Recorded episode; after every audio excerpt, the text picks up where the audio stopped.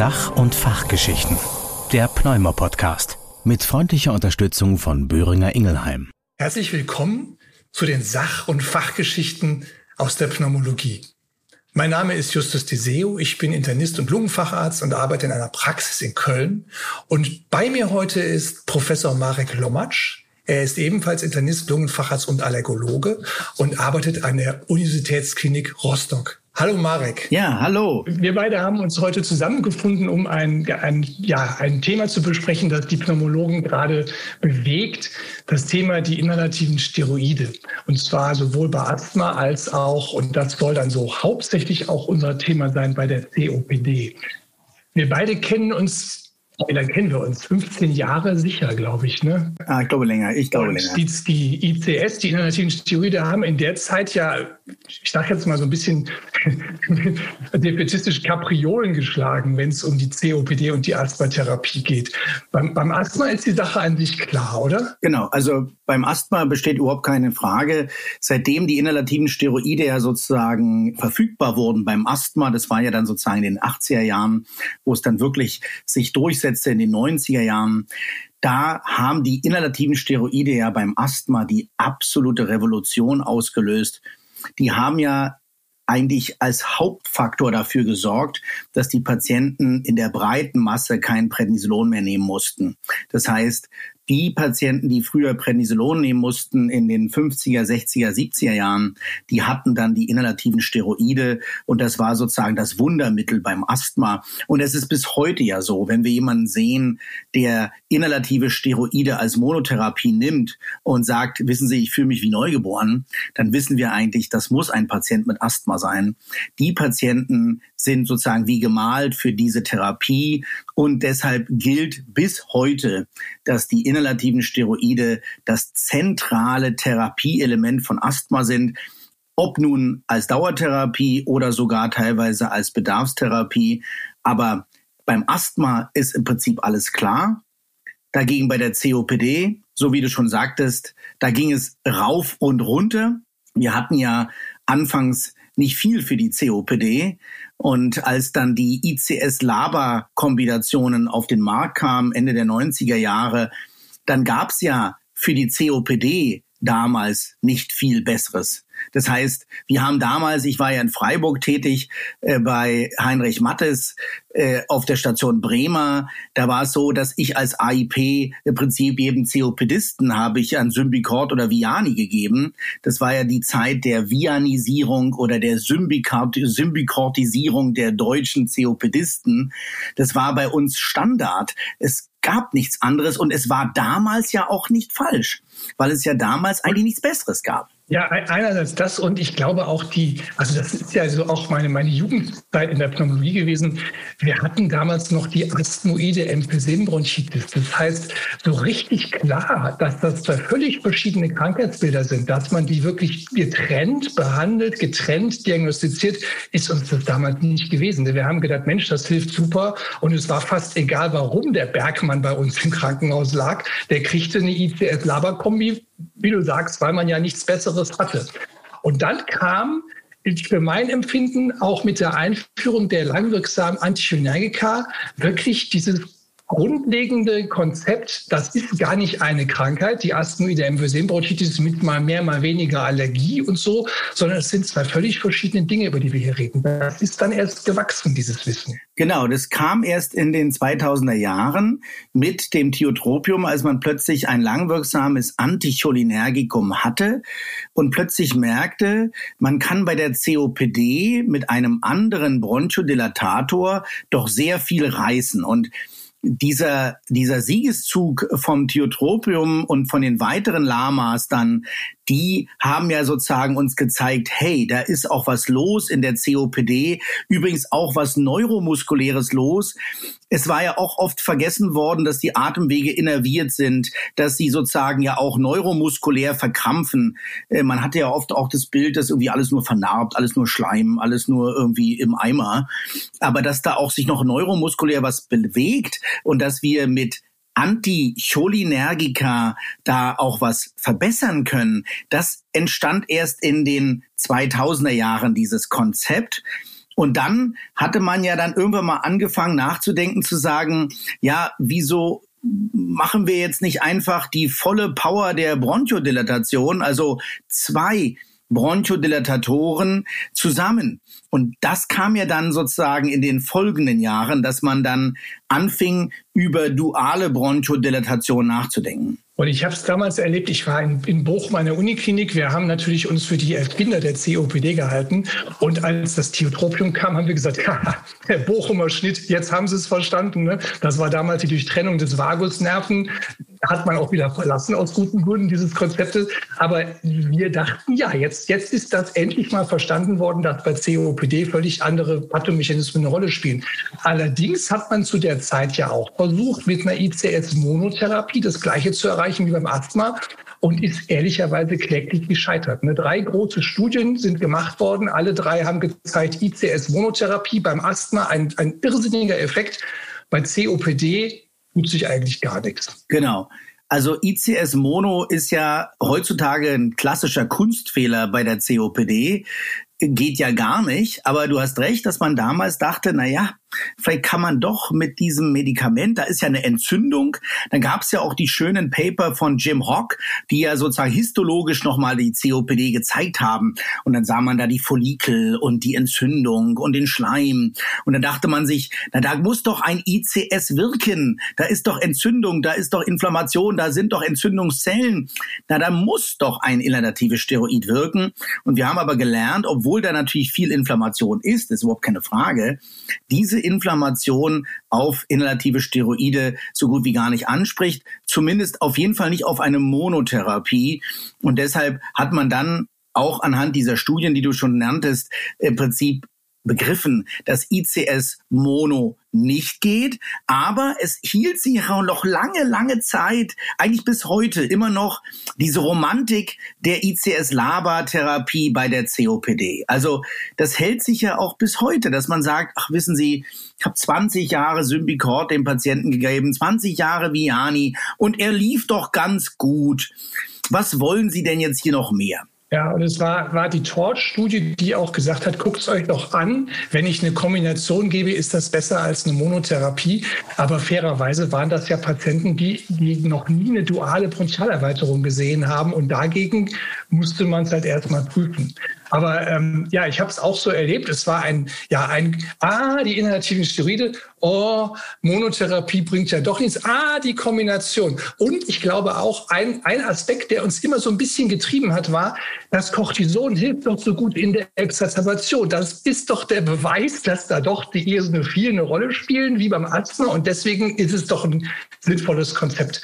Und das haben wir auch erst ganz langsam verstanden, dass die Exacerbation eben nicht der Dauerzustand der COPD ist. Na, und wir haben ja auch gelernt, da ein, ein Baustein sozusagen zum Sinneswandel war ja die Studie, die dann zeigte, die Leupi-Studie, dass im Prinzip fünf Tage Prednistoß genauso gut ist wie 14 äh, bis 21 Tage irgendwie ausschleichend Predni zu geben bei der Exacerbation.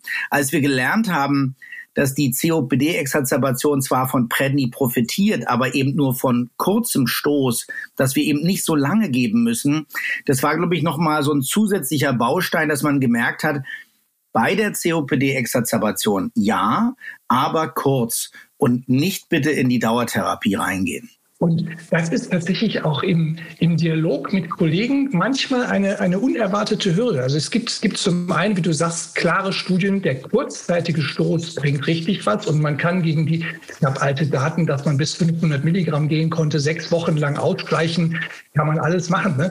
Aber ich habe bis heute auch Kollegen, die sagen, also in der Extraktion, das mit den Cortisontabletten, ich weiß nicht, das macht vielleicht besser der Pneumologe, ich gebe ein Antibiotikum.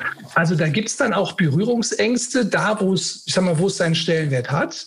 Und auf der anderen Seite gibt es eine relativ unkritische Verordnung in der Dauertherapie. Und wir haben ja einige Gründe, warum wir sagen, es ist nicht für jeden was. Es gibt definitiv ein Kollektiv, das davon profitiert, aber die breite Masse einfach damit abzudecken nach dem Motto, naja, macht zumindest ja nichts verkehrt, das haben wir eigentlich auch gelernt, dass das so nicht stimmt. Genau, also es gab ja dann nach diesen Jahren, wo dann eben die Diskussion war, welcher Stellenwert hat die, hat die ICS-Labertherapie, gab es ja im Prinzip zwei weitere Phasen oder Perioden. Die eine Periode war die, wo wir gelernt haben, duale Bronchodilatation hat Power.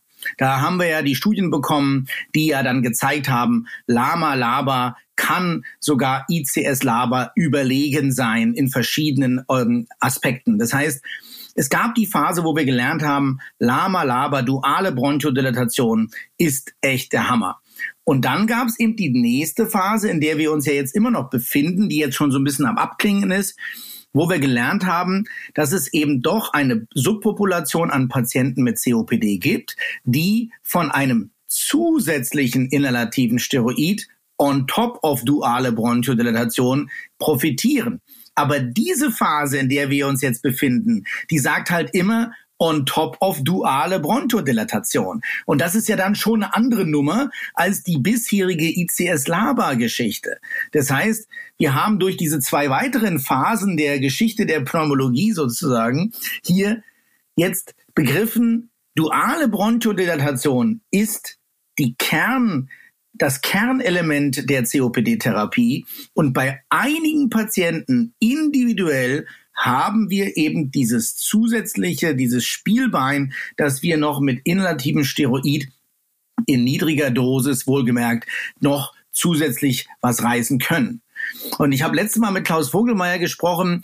Der hat ja natürlich immer das Problem, er ist ja auch in den internationalen Gremien und er muss natürlich immer auch politische Ströme zusammenfassen und er kann natürlich äh, nicht einfach machen, was er will, sondern er muss immer gucken, wie die verschiedenen Studienlagen sind und äh, wie die verschiedenen Meinungen sind und wie die Historie ist und so und so fort. Aber wenn man mit ihm spricht, dann sagt er, weißt du, das Einfachste wäre einfach das einfache Schema Bronchodilatation, dual und obendrauf, wer es braucht, individuell ICS. Diese ganze Diskussion über wer braucht ICS LABA, die ist eine Diskussion, die einfach uns aus der Vergangenheit uns sozusagen noch hinterherhängt. Wir, wir brauchen das eigentlich gar nicht. Das Gefühl habe ich auch. Also ein Aspekt, der da wahrscheinlich immer noch in den Köpfen ist, ist dieses Zusammenspiel aus ICS und Exazerbationshäufigkeit. Und da hat man immer so im Hinterkopf, ja, das mache ich doch deswegen. Was man nicht vergessen darf, ist, die duale Bronchialerweiterung kann das ja auch. Die hat ja exzellente Daten, was die Reduktion von Exazerbationshäufigkeit und Exazerbationsrisiken angeht. Also die ist ja wirksam. Und wie du sagst, es gibt dann ein Kollektiv, bei dem man sagen kann, und bei diesen Menschen habe ich einen guten Hinweis und auch einen guten Prädiktor, die werden von einer zusätzlichen ICS-Therapie profitieren. Und wenn man das mal so durchspielt, ähm, wir reden ja zum einen davon, dass die schon durchaus eine mittel- bis schwergradige Obstruktion haben sollten, auch wenn die Obstruktion jetzt nicht mehr im Vordergrund unserer Erwägungen steht, aber sie, äh, eine leichte COPD würde man da jetzt so nicht hinterstehen dann sollten die schon duale Bronchialerweiterung haben und die sollten darunter häufig exazerbieren. Und das sind dann auf einmal gar nicht mehr alle, wenn man diese drei Parameter sich anschaut, sondern es sind, ja, es ist ein, ein klar definiertes Kollektiv, wo man sagen kann, da passt es auch hin. Wir haben ja dieses deutsche Register, dieses DACOR-Register, wo wir ja gelernt haben, wie ist denn in der Niederlassung wirklich die Realität. Wir haben ja so ein bisschen die verschobene Realität bei uns im Krankenhaus, die hast du nicht in der Niederlassung. Du siehst es dann sozusagen klar. Bloß wir im Krankenhaus haben natürlich verschobene Welten. Wir sehen bei uns nur die exazerbierten COPDisten und glauben, äh, gerade unsere jungen Assistenten glauben natürlich, die alle COPDisten sind Exazerbierer, weil die sind ja exazerbiert bei uns in der Notaufnahme. Also jeder hat ja seinen Wirklichkeitsausschnitt.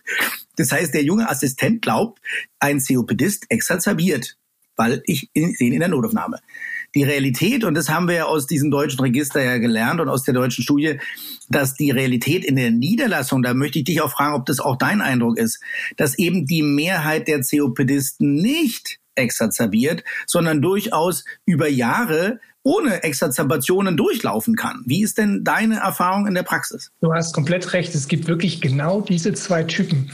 Es gibt den, der über Jahre stabil ist. Der nimmt seine Medikamente. Ich frage den jedes Mal, gab es zwischenzeitlich Atemwegsinfekte, gab es Phasen, in denen sie sich schlechter gefühlt haben, haben sie mal ein paar Tage schlechter Luft bekommen, Erkältung. Diese ganzen Begriffe biete ich auch an. Und ich sage mal, bei Daumen 60, 70 Prozent höre ich, nö, war, war alles in Ordnung so. Ich komme ich komm soweit ganz gut klar. Man muss dazu sagen, das sind auch Menschen, die wirklich selten ihre Bedarfstherapie benötigen. Die laufen mit ihrer Dauertherapie aus einem oder zwei langwirksamen Bronchdilatatoren gut durchs Leben, haben einen lebenswerten Alltag. Und dann gibt es die, die wirklich auch außer der Reihe kommen, die sagen, es ist schon wieder so schlecht. Ich war Anfang März im Krankenhaus wegen meiner COPD, jetzt habe ich schon wieder so einen Husten mit gelbem Auswurf. Das ist aber ja die Minderheit dieser Patienten. Genau, also ich habe jetzt gerade als Beispiel meinen Vater, der wird jetzt 85, der raucht sein Leben lang. Das ist natürlich ein bisschen peinlich für mich, aber ist halt so.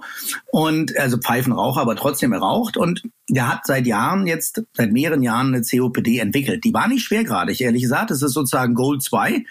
Aber er hat eine Belastungsluftnot und die, äh, es bestand kein Zweifel an dieser Diagnose. Und wir haben uns dann für eine duale Bronchodilatation entschieden, die er bis heute nimmt und die, auf die er auch schwört. Aber mein Vater ist nie exazerbiert. Also ich kann mich nicht erinnern. Also äh, wäre mir aufgefallen, hätte er eine Exazerbation gehabt. Ja, ja. Das heißt, er läuft einfach mit seiner dualen Bronchodilatation, raucht leider weiter, ist peinlich, aber ähm, ist aber trotzdem mit dieser Therapie glücklich und ist so ein klassischer Patient, den wir bezüglich dieser Problematik nie bei uns in der Notaufnahme sehen würden. Wenn ich in der, in der Praxis schaue, ich glaube, es sind zwei Grundthemen, an denen man merkt, dass so ich sag mal, im ganz normalen Alltag, wo man jemanden sieht, behand, entscheidet, behandelt und weitergeht, zwei Dinge, wo ich sage, wenn ich die im Kopf habe, wenn ich darauf achte, klappt eigentlich ganz gut. Das eine ist, ich muss wirklich gründlich und sauber zwischen Asthma und COPD unterscheiden. Und das heißt auch, es ist wirklich so, ich habe Patienten, die sehe ich seit fünf Jahren, die sagen mir jetzt, ich kriege nachts so schlecht Luft. Ich frage, wann hat denn das Ganze angefangen? Naja, eigentlich seit ich 25 bin, da war das zum ersten Mal. Ich sage, wie ist es, wenn Sie husten? Ja, ganz schlimm, das sind immer solche Anfälle. Und ich muss wirklich nochmal in mich gehen und sagen, ist das wirklich COPD, was ich da behandle? Das mache ich routinemäßig, dass ich diese Fragen nochmal abklopfe und immer wieder habe ich jemanden, den ich falsch einsortiert habe. Und das andere ist, dass ich wirklich mir sage, du musst die Exazerbation als solche erkennen. Und das, ich würde es jetzt mal für mich in Anspruch nehmen, als Pneumologe geht das ganz gut.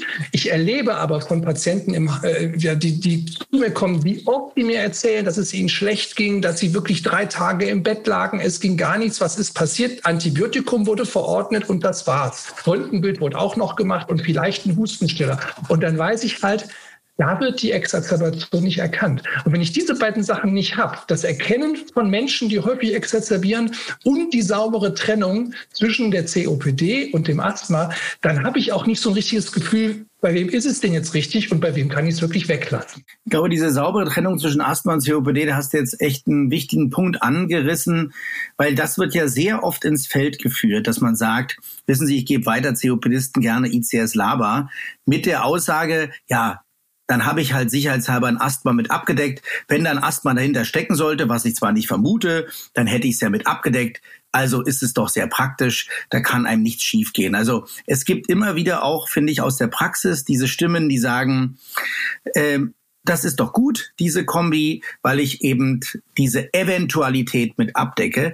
Aber ich glaube, du hast recht, wenn wir uns da reinknien, und das ist natürlich ein bisschen, da ist es ein bisschen unfair, wenn ich das sage, weil natürlich in der Niederlassung wirklich man ja nicht so viel Zeit hat wie ich in meinem Elfenbeinturm, wo ich dann eine halbe Stunde mit dem Patienten sprechen kann. Also äh, du hast ja wahrscheinlich für den Patienten drei, vier, fünf Minuten. Das heißt, ihr müsst ja in viel kürzerer Zeit rauskondensieren ob der Patient, der hier vielleicht 50 Jahre alt ist, der aber 30 Packies hat, aber trotzdem intrinsisches Asthma hat, das muss man ja daraus kondensieren. Da muss man ja in die Details gehen. Wie ist es denn mit den nächtlichen Beschwerden? Wie ist es denn sozusagen mit der Variabilität, wie ist es mit der Saisonalität, ist es denn so wetterfühlig? Und die Fragen sind ja alle dem Pneumologen alle bekannt, aber wenn man diese Fragen wirklich durchgeht, dann braucht man ja wirklich viel Zeit.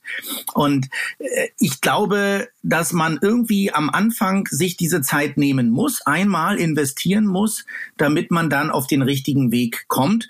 Und natürlich ist es natürlich möglich, sich auch mal zu irren, passiert bei mir auch, dann kann man natürlich immer den Weg auch noch wechseln. Also es ist ja nicht so, dass es dann ähm, ein für alle Mal vorbei ist. Ich sagte aus der Praxis, ich mache halt Pareto. Das bedeutet, ich frage immer wie hat das Ganze angefangen? Ich frage immer, wie ist es mit Allergien, wie ist es mit Rauchen? Und ich will immer wissen, wie ist es, wenn Sie husten? Und ich differenziere, ist der Beginn scharf zu eruieren? Kann mir jemand eine Episode sogar erzählen, wann es losgegangen ist? Passt das zu Asthma? Wenn ich merke, dieses, wie jetzt angefangen, führt schon fast zu dem Gefühl, was will der von mir? Äh, weiß ich nicht. Passt zur COPD. Raucheranamnese klar, Allergieanamnese klar. Und beim Husten will ich wissen, ist das ein belastender Husten, Hustenanfälle, Erstickungsangst, ich wache da nachts von auf, dann denke ich an Asthma. Oder ist das ein entlastendes Symptom? Also der Doktor, wenn ich frei husten kann, dann ist besser, ja. Und im Grunde habe ich mit diesen vier Fragen ganz grob schon mal ein Gefühl. Wenn alles in eine Richtung passt, mache ich da auch einen Haken dran. Dann nenne ich das Asthma oder nenne ich das COPD. Und wenn es nicht passt, und das sind dann die 20 Prozent, da brauche ich ein bisschen mehr. Nur das bedeutet, ich bin durchaus in der Lage, bei 80 Prozent der Leute mit diesen vier einfachen Fragen, wie hat es angefangen, wie ist der Husten, Allergie und Rauchen, zu sagen, so, erstmal entscheide ich mich jetzt, das nenne ich so oder das nenne ich so. Und dann kann man eben hat man schon sagen wir, eine, vernünftige Rationale zu therapieren, um in den speziellen Fällen auch sagen zu können, so da gucke ich jetzt genauer, weil ich es dann auch ehrlicherweise spannend finde. Ja, genau. Und in der Grauzone haben wir ja unsere Biomarker, die man sich ja auch mal leisten kann. Ja, also man kann ja auch mal trotzdem ein Pheno machen oder trotzdem mal ein Differentialblutbild. Und wenn dann das Pheno 150 ist und die EOS bei 800, dann muss man sagen, als Berliner Nachtigalle gehört der Trapsen, das ist jetzt hier keine COPD mehr. Das ist mir ein bisschen zu sehr Asthma. Also ich finde, in dieser Grauzone ist ja doch immer auch ein Biomarker erlaubt. Absolut. Und die Diffusion, die hilft mir auch. Ne? Normale Diffusion bei Leuten, die sehr aussehen wie eine schwere COPD, aber völlig normale Diffusion von 80 Prozent. Da muss ich sicher sein, dass ich hier nicht einfach ein lange bestehendes schweres Asthma vor mir habe, das ich als COPD kennzeichne, weil der auch raucht. Das, ist, das Rauchen hat gar nicht die große Bedeutung. Die, das ist im Prinzip auch nur ein, ein Baustein von vielen. Ne? Ja. Und ähm, diese, warum mache ich das? Ich, Im Prinzip ist mein Thema ja schon, ich weiß, beim Asthma ist das ICS immer richtig. Deswegen will ich das nicht übersehen. Und auf der anderen Seite weiß ich aber auch, bei der COPD ist das nicht zwingend eine super Idee, in ICS zu geben. Da gibt es ja auch Gründe, warum man das nicht tun sollte. Als Beispiel die Pneumonierate. Also klar, genau, da sprichst du noch ein Thema an. Pneumonierate, das ist ja ein Thema, was wir jetzt gerade noch nicht besprochen haben, ist ja nochmal die Frage der Dosis. Denn eigentlich lernen wir ja, dass ein Teil der Patienten mit COPD von inhalativen Steroiden profitieren, die, die exacerbieren und die, die vermehrt Eosinophile im Blut haben, dass wir aber eigentlich aus allen Studien gelernt haben, dass es immer die niedrigen Dosen sind. Es gab eigentlich keinen Hinweis darauf, dass wir hohe Dosen an ICS brauchen ähm, für eine Behandlung dieser Exazerbation oder eine, besser eine Verhinderung von Exazerbationen. Und ich sehe immer wieder auch Patienten, die Hochdosis ICS-Laber haben, äh, wo ich nicht weiß, warum eigentlich dieses für die COPD brauchen. Denn wenn sie ein inhalatives Steroid on top of duale Bronchodilatation brauchen, dann sagt die gesamte Evidenz, dass es niedrig dosiert ist.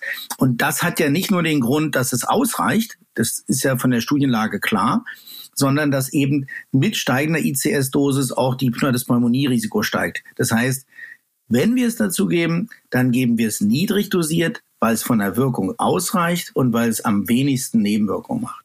Das, was du sagst, das ist ja auch ein Statement der, der PRAC, also der Pharmakovigilanzabteilung der EMA, die sagt, die ICS, also da überwiegt der Nutzen dem Risiko, wenn sie in der richtigen Indikation verordnet werden. Und dieses Gefühl, dass jemand mal eine Pneumonie hat unter ICS. Wenn ich aber weiß, das ist ein Kandidat, bei dem ist das richtig, das zu geben, dann kann ich auch die Pneumonie behandeln und sagen, komm, dafür hast du aber einige Exazerbationen verhindert und am Ende des Tages hast du auch die Mortalität dadurch reduziert. Nur dafür will ich wissen, dass es wirklich dieser Patient ist, der es braucht und nicht einfach jeder und mal gucken. Und was ich auch immer sehe als Problem ist, dass man, was ich vorhin schon ansprach, dass die Argumentation immer kommt, ja, der hat ja 20 Jahre Symbicort, war doch alles gut, was, was willst du denn hier eigentlich? So, warum musst du jetzt hier Pferdescheu machen?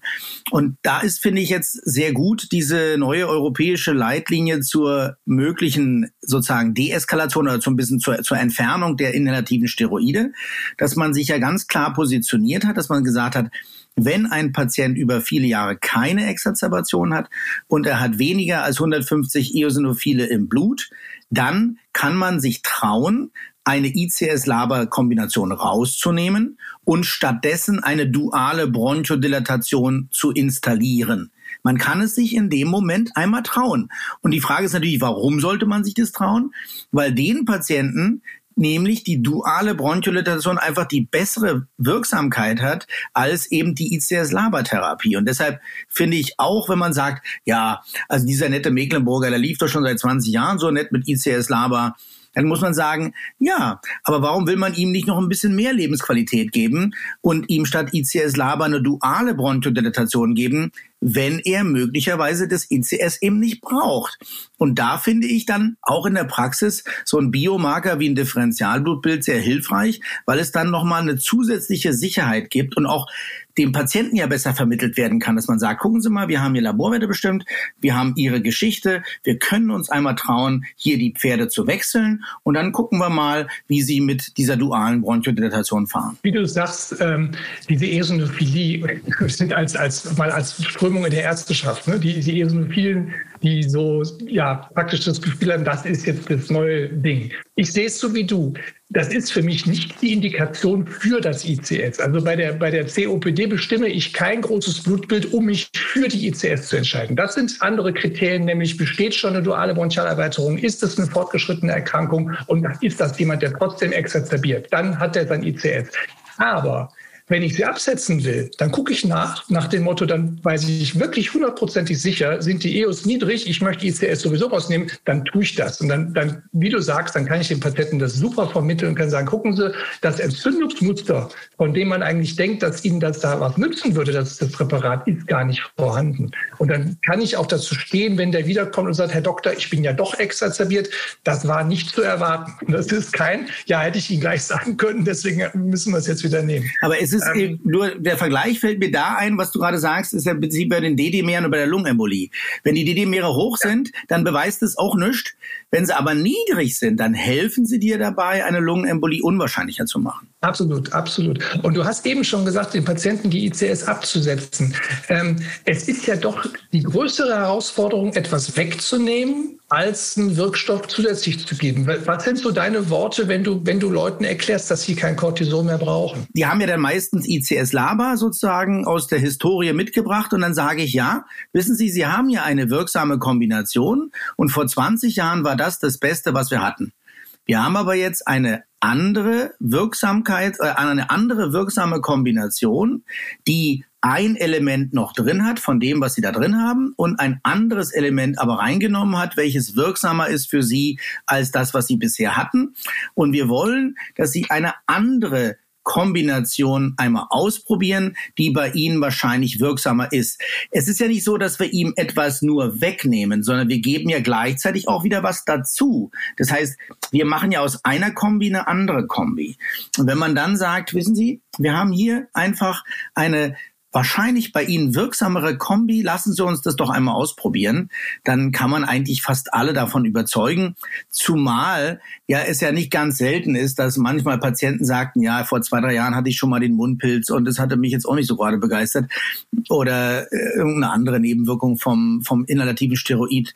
Und da findet man ja dann oft auch offene Ohren, die sagen, ja, warum sollte man das nicht ausprobieren? Ich erlebe das auch. Mein, mein klassischer Satz ist, ich glaube, bei Ihnen kommen wir ohne Cortison aus. Und in den überwiegenden in der überwiegenden Zahl der Fälle erlebe ich erleichterte Gesichter und die Leute zeigen mir eigentlich, ach ja, das ist ja mal ganz gut. Also die Bereitschaft, das zumindest zu erproben und dann zu schauen, wie es läuft, die ist auf jeden Fall vorhanden. Du benutzt ja, wenn du über Asthma sprichst, den Begriff der Präzisionsmedizin. Ich verstehe das für die ICS bei der COPD eigentlich ähnlich. Es ist ein sehr präzises Instrument für ein ganz bestimmtes, gut definiertes Kollektiv, wo wir dann auch wirklich einen Fortschritt in der Therapie sehen. Erstmals Mortalitätszahlen in der Trippeltherapie, Allerdings heißt das eben auch, man muss sich immer klar machen, das sind ja Patienten in diesen Studien, die sind nicht auf der Straße angesprochen worden, sondern die sind wirklich genau selektiert worden, um zu sagen, wir gehen davon aus, dass das die geeigneten Kandidaten sind. Eine schwere COPD, unter dualer Bronchialerweiterung oder einer anderen Kombinationstherapie immer noch gehäufte Exacerbation. Und dann kommen die ICS ins Spiel. Ja. Also ich glaube, der Begriff der Präzisionsmedizin ist mir hier wirklich sehr, sehr lieb. Und es wird ja oft dann so ein bisschen die Präzisionsmedizin verteufelt, weil sie gleichgesetzt wird mit Biomarker bestimmen und ähm, ständig irgendwie Laboruntersuchungen machen oder sowas. Aber ich finde, Präzisionsmedizin in der Pneumologie ist ja ganz viel eben auch präzise Anamnese und präzises Kennen und Erfahrung. Und es gibt ja in Deutschland so viele gute Pneumologen, die aber auch so viel Erfahrung haben. Und diese Erfahrung in die Waagschale zu werfen, das rauszuhören, wohin das geht, das ist für mich auch Präzisionsmedizin. Also Präzisionsmedizin ist sowohl Biomarker als auch die gesamte Waagschale der eigenen Erfahrung über die Anamnese zu nutzen und dann zu sagen, hier glaube ich, dass das hier eine COPD ist und Ihnen gebe ich jetzt das, was für die COPD die wichtigste Basistherapie ist und dann gucken wir weiter. Das, was du sagst, ist, ein, denke ich, auch ein schönes Bild ähm, aus, der, ich sag mal, aus dem Arztleben. Ähm, das ist der Unterschied zwischen Lernen und Verstehen. Ne? Als ich angefangen habe und sagte, ja, ich habe einen Medizinstudienplatz, habe ich mir erst mit dem Schremmel gekauft. Und dann hatte ich jede Krankheit. Ich hatte alles, Kleinfelter, was du willst. Das waren meine Krankheiten. Und ähm, dann habe ich irgendwann im Studium, als ich mit den ersten erkrankten Menschen Kontakt hatte, gemerkt, das ist das ja gar nicht. Fatigue ist ja gar nicht einfach nur mal Bühne sein und so weiter. Ja? Und dann versteht man, und das ist im Prinzip, wie du schon sagst, dieses das eigene Wissen, das eigene Gefühl, das man über die Jahre entwickelt hat, in die Waagschale zu werfen, das hat eben damit zu tun, dass der Mensch es auch versteht und nicht nur wie ein Computer irgendwelche Listen abhakt und am Ende kommt dann Information bei raus. Genau. Und gerade, was wir natürlich auch erleben, äh, ist natürlich auch eine Erfahrung, die ich auch immer wieder mache, du auch, dass eben durchaus einige wenige Patienten auch durchaus zwei Krankheitsbilder gleichzeitig haben. Also die haben eine lupenreine COPD, also da kannst du überhaupt nicht dran zweifeln. Du siehst das destruierte äh, Emphysem im CT, du siehst eine DLCO von 25 Prozent und du sagst dir, also das, äh, COPD ist klar bei ihren 50 Packies. Und gleichzeitig siehst du in dem gleichen Patienten aber auch ein lupenreines intrinsisches Asthma mit ganz häufigen Exacerbationen, mit hohem Pheno, hohen eosinophilen Zahlen, mit nächtlichen Beschwerden.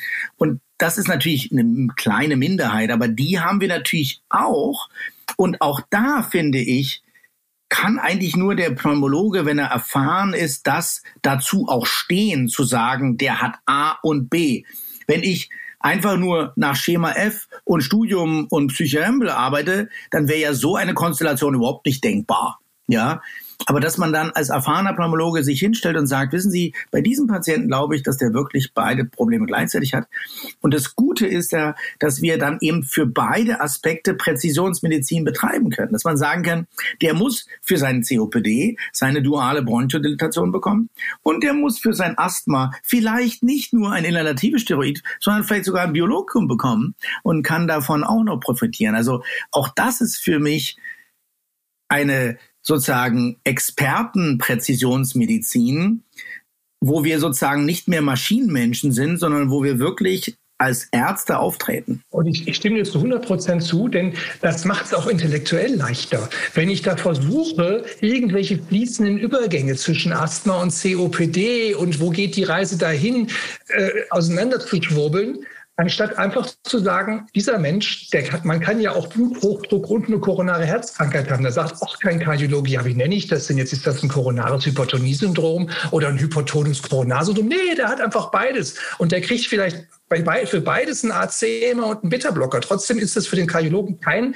keine Geistesleistung, da zwei Krankheiten zu finden. Und das macht uns das Leben wirklich intellektuell auch einfacher zu sagen, nenn es doch, der hat Asthma und er hat COPD und für beides wird eine entsprechende Therapie durchgeführt. Die kann mit denselben Wirkstoffen erfolgen, obwohl es zwei Krankheitsbilder sind. Ja, Marek, ich glaube, wir haben schon ganz gut uns zu diesem, zu diesem Thema inhalative Steroide ausgetauscht. Ich habe dir noch was mitgebracht, so eine Überraschungsstudie, äh, weil du, ja, ich sag mal, wenn es um Asthma geht, Deutschland, Europa und die Welt durchaus auch bereist hast. Ich möchte dich mal mitnehmen nach Asien, nach Japan. Es gibt eine Arbeit, die ist schon ein bisschen älter, die ist von 2006, aber mir gefällt die so gut, weil die, die hat so ein, ich, ich habe nicht verstanden, warum die gedacht haben, das müsste man mal machen, aber sie haben es einfach getan.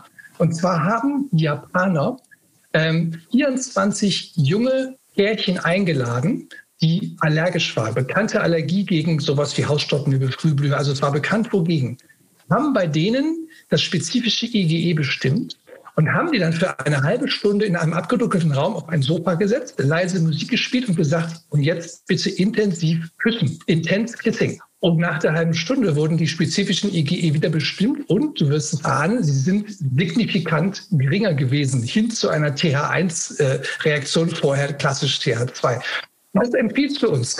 Ist aber ist das was, was du im Leben auch so siehst? Es, haben die Japaner abstruse Ideen, was, was man alles mal untersuchen muss? Oder ist das wirklich eine Lebensweise, die dahinter steckt? Also ich finde, halbe Stunde ist schon ziemlich kurz für so einen Effekt. Also dass jetzt durch eine halbe Stunde Knutschen jetzt einfach schon die IGEs runtergehen, finde ich jetzt ein bisschen kühn, ehrlich gesagt. Das finde ich äh, irgendwie, würde ich erstmal auch hinterfragen. Grundsätzlich aber ist es natürlich so, und das wissen wir ja schon seit Jahrhunderten, dass die Psyche natürlich einen gigantischen Einfluss aufs Asthma hat und auch auf die Allergologie. Und da kann ich mir sehr wohl vorstellen, dass sozusagen neuronale Strukturen auf immunologische Strukturen wirken. Es gibt ja neuroimmune Interaktionen, über die habe ich ja promoviert in meiner Doktorarbeit an der Charité damals. Also die Interaktion zwischen Nervensystem und Immunsystem ist riesig und wird eigentlich immer unterschätzt. Und ich kann mir sehr gut vorstellen, dass durch positive Emotionen, durch sensorischen Input sozusagen das Immunsystem moduliert wird, auch in bestimmte Richtungen moduliert wird, kann ich mir sehr gut vorstellen.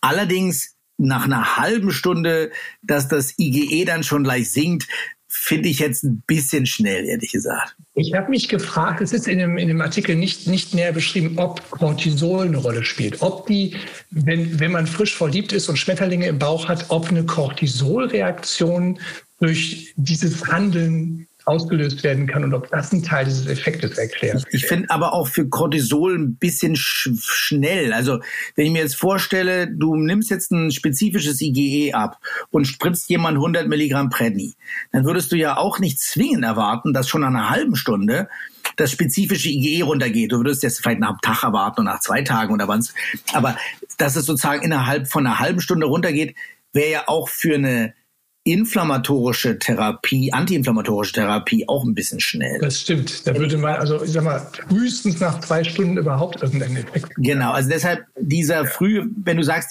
also ich habe die Studie ja nicht gelesen, aber wenn da steht eine halbe Stunde, finde ich es ein bisschen früh. Tatsächlich 30 Minuten und es wurde kurz vor dem Beginn dieser Interaktion und unmittelbar danach wurde das bestimmt. Grundsätzlich finde ich diese Studien aber natürlich extrem spannend und wichtig.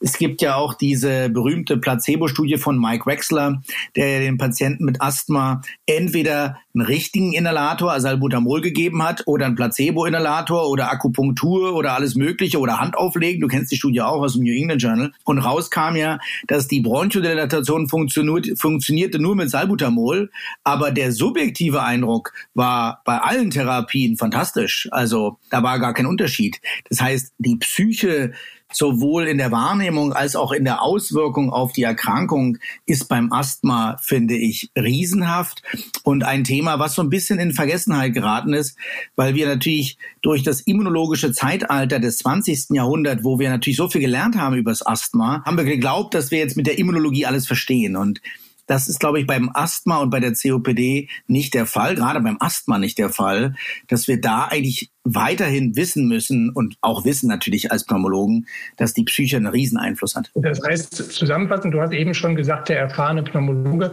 also der erfahrene Arzt, der ganzheitliche Ansätze wählt, der hat nicht nur die Pharmakotherapie, sondern der hat auch noch Lebensratschläge, die zum Beispiel auf japanischen Studien bekommen. Ganz, ganz herzlichen Dank. Es war mir eine große Freude und ich sag mal, bis bald. Ja, bis bald. Vielen Dank. Sach- und Fachgeschichten aus der Pneumologie. Ein Podcast, bei dem es rund um die Lungenheilkunde geht. Geschichten aus dem Praxis- und Klinikalltag, interessante Wissenschaft, all das in kurzweiligem Dialog. Seien Sie mit dabei. Das war der Pneuma-Podcast mit freundlicher Unterstützung von Böhringer Ingelheim.